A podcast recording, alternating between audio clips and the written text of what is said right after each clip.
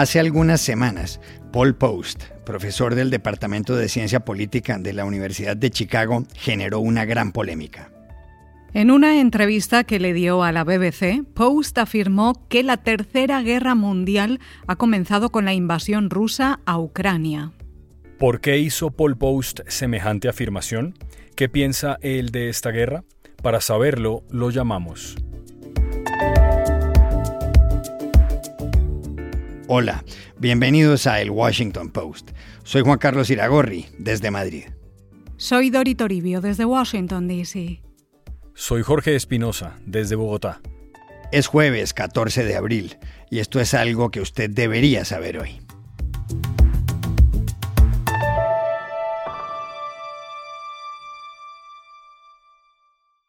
Lo primero que le preguntamos a Paul Post, profesor de la Universidad de Chicago, es si la guerra en Ucrania es ya una guerra mundial. Él nos respondió que podría decirse que sí, que hay muchos países participando, aunque no peleando directamente con Rusia y aun cuando la lucha se circunscriba al territorio ucraniano. El profesor Post explicó además que Occidente, es decir, Estados Unidos y la OTAN, le están dando un apoyo inmenso a Ucrania y respaldándola indirectamente con sanciones económicas a Rusia. You could say that this is already a world war in the fact that you could say, well, there's a lot of countries who are participating in this war, if not in the form of direct war fighting, in the form of providing military assistance, providing the very things that are necessary to be able to carry out a war.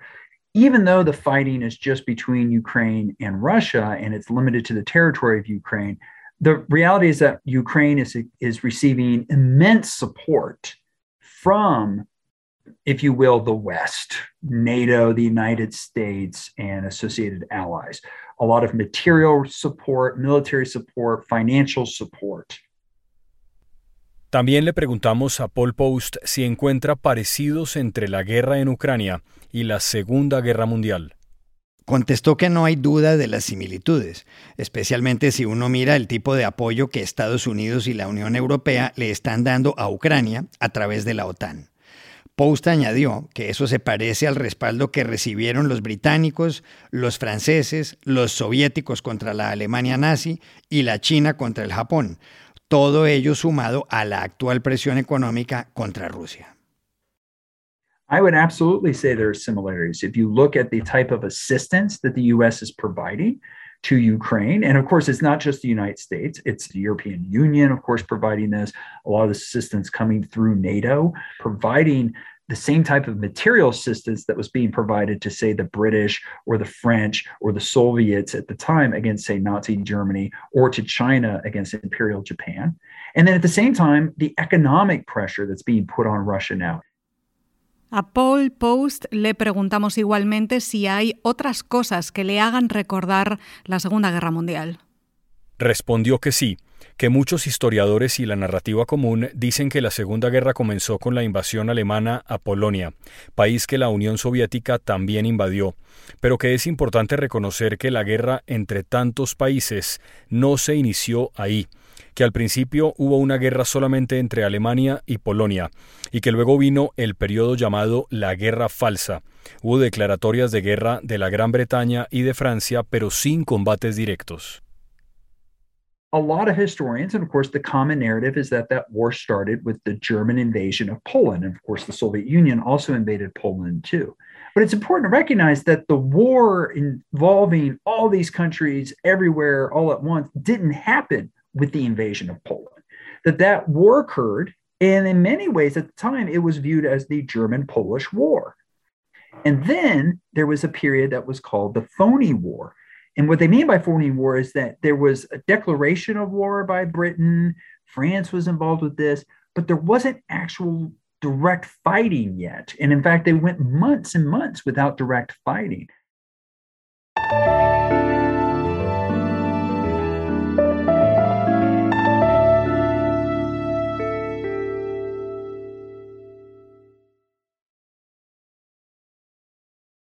Otra cuestión que le planteamos a Paul Post es si cree que el presidente ruso Vladimir Putin quiere invadir más países.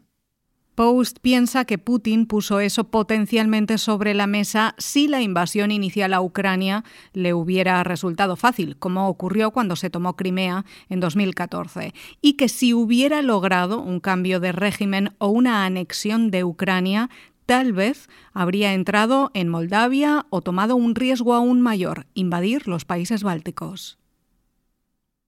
I think that that was potentially on the table if the initial invasion of Ukraine had gone smoothly. Had the initial invasion gone almost the same as with Crimea, or you know there was fighting but it was at a limited scale fairly short term and they quickly achieved their objective of either regime change or annexation then yes i do think that there was the potential for putin to perhaps get overconfident from that and then seek out to go further such as maybe invading moldova or and this would of course have been a big risk invade the Baltic states.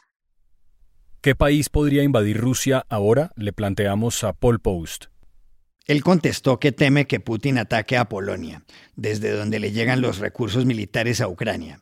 Se pregunta además si eso sería suficiente para que los miembros de la OTAN apliquen el famoso artículo 5, según el cual los demás Estados miembros responderían. Y dijo que esa es una buena pregunta. Well, for instance, I've mentioned for quite a while now that I'm I am concerned that Russia might attack Poland because of the fact that Poland has been a conduit for a lot of the resources of the things that we've been talking about, these resources going in, material, military resources going into Ukraine and coming through Poland.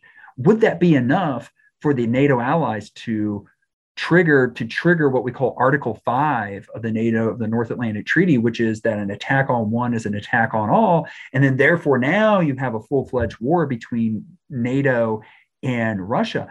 That's a good question. Finalmente le preguntamos a Paul Post cómo terminará esta guerra. Post contestó que las guerras acaban generalmente en un arreglo, pero que eso se produce cuando los rivales han peleado lo suficiente como para saber que ya no conseguirán nada más, y añadió que Ucrania no ha llegado a la conclusión de que debe ceder el este del país y que Rusia tampoco ha concluido que todo esto ha sido un error. Wars typically end in a settlement They don't usually end in one side totally conquering the other side. They usually end in a settlement, but that happens once the sides have fought enough to where they feel like there is no way to achieve any change in their goals. And so therefore they're now willing to settle for what seems to be you know the, the, current state of things but i think right now the fighting is such that neither side is in a position to where they are willing to say in the case of ukraine totally acknowledge that yes, there's no way we'll be able to hold on to the eastern provinces, or in the case of Russia, for them to say, you know what, this was a mistake. We're actually going to go ahead and withdraw our forces.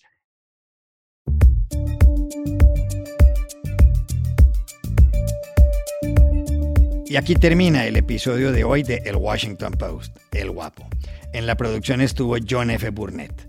Por favor, cuídense mucho. Y pueden suscribirse a nuestro podcast de nuestro sitio web, elwashingtonpost.com, seguirnos en nuestra cuenta de Twitter, arroba y también nos encontrarán en Facebook buscando el Post Podcast. Chao, hasta la próxima.